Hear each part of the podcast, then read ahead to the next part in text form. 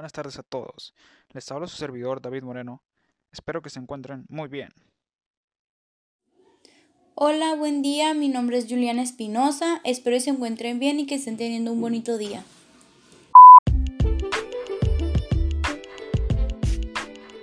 Metodologías para la creación e innovación. Para comenzar este tema es importante conocerlo, a lo que se refiere y cuál es su propósito. Este nos hace referencia a las relaciones entre las necesidades. Esto nos quiere decir el alcance total de los objetivos y metas planeadas. La metodología es la secuencia que debe constituir una organización. Este aplica a cualquier conjunto, sea cual fuera su dimensión o actividad.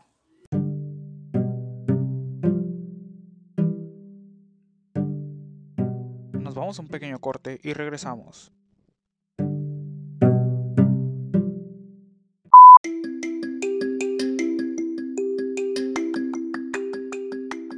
Psicogenética.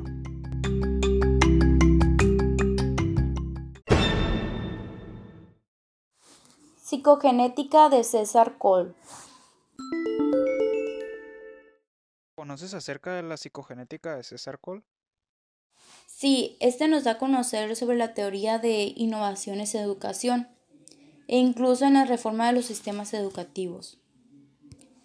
En la teoría de psicogenética de César Cole nos dice que ha dado lugar a una amplia gama de aplicaciones educativas, en el cual ese se basa en el campo de aprendizaje escolar. Por lo tanto, nos ilustra maneras bastante diferenciadas de entender las relaciones entre psicología y educación. También César Cole postuló que el conocimiento se desarrolla mediante un proceso de construcción, elaboraciones de esquemas, modelos, teorías, este con el fin de que induzcan al aprendizaje.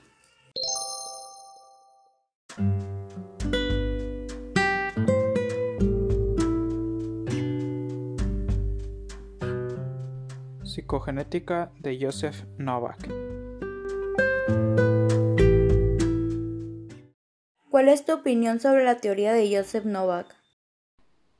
Su teoría es una mezcla de tres teorías.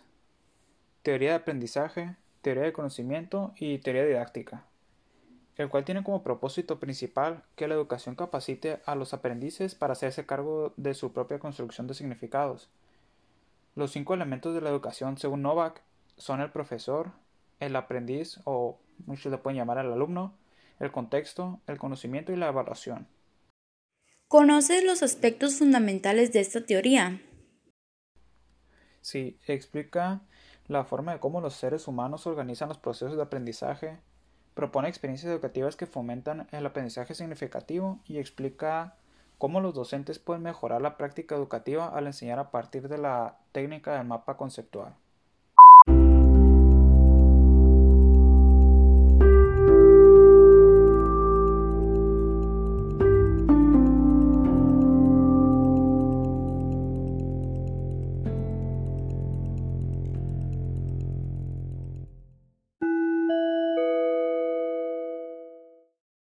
Mi compañero Moreno y yo, su servidora, llegamos a la conclusión de que para la psicogenética todo conocimiento y estructura dentro de la idea básica se le llama constructivismo psicogenético.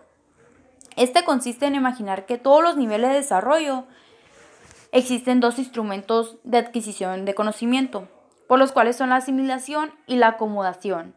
Asimismo, el conocimiento se concibe como un proceso.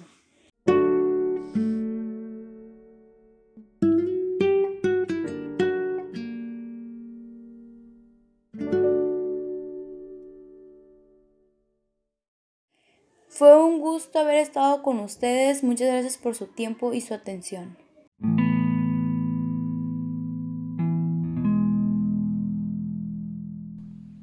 Terminamos el podcast con esta frase. Toda historia tiene un final, pero en la vida cada final anuncia un nuevo comienzo.